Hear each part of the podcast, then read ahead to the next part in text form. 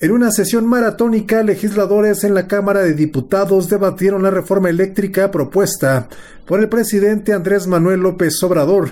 Durante toda la sesión, las bancadas lanzaron consignas en pro y en contra de esta propuesta.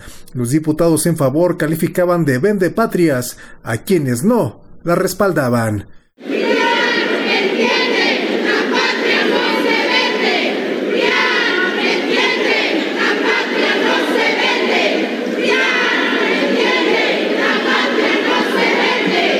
En respuesta, la bancada opositora respondía así.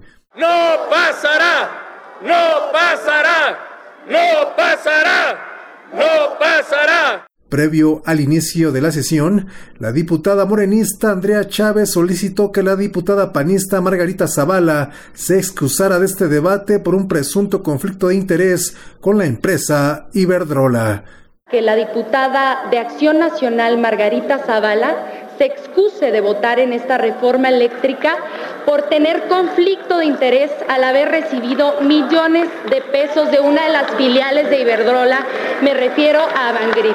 Luego de un receso decretado por la mesa directiva para analizar el tema, se exhortó a Margarita Zavala que de forma personal se excusara de este debate. Sin embargo, Zavala señaló que no existía ninguna razón para no estar presente en la sesión. La dirección jurídica respondió que no había conflicto de interés. Lo que pasa aquí es que han utilizado este momento para retrasar un debate que no quieren dar.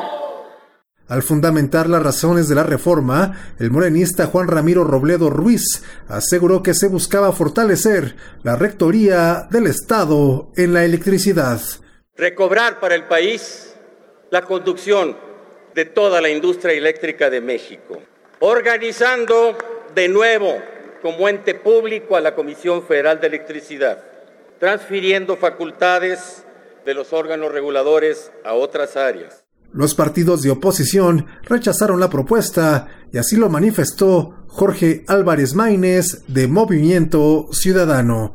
En Movimiento Ciudadano, desde el primer momento, desde un inicio. No ha habido dudas, lo tuvimos claro. Vamos a votar en contra de esta reforma porque daña a México.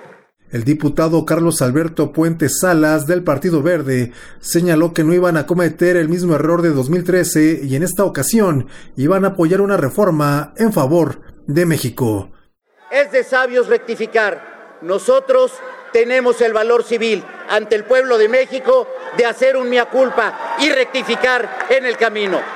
Por eso vamos a votar a favor. Durante toda la sesión se registraron gritos, insultos e interrupciones.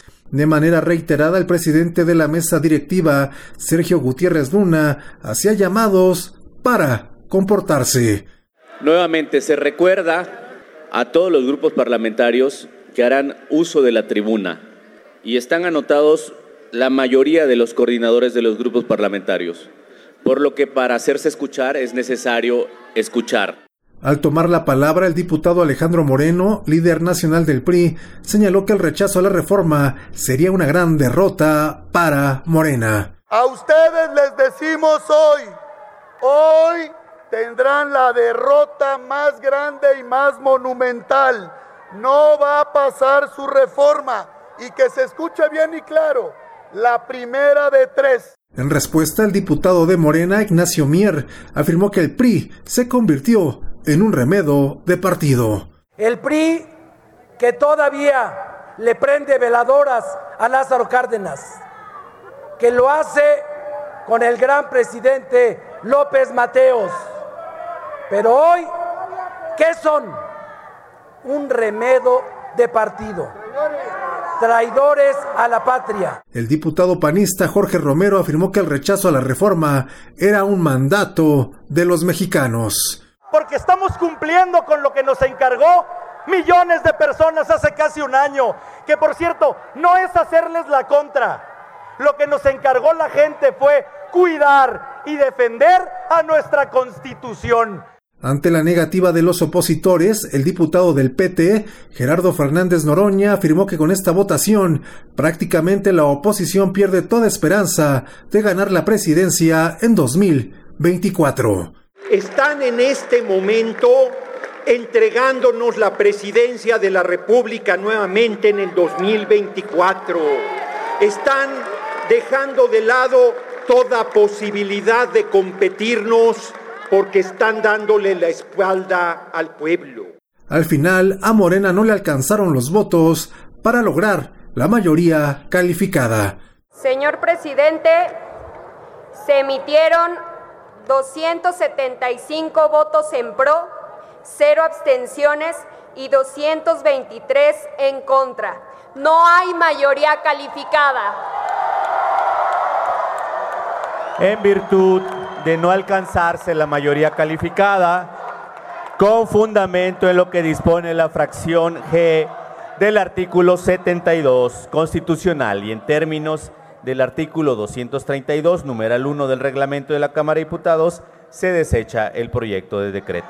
Para Pulso de Radio Educación, Sosimo Díaz.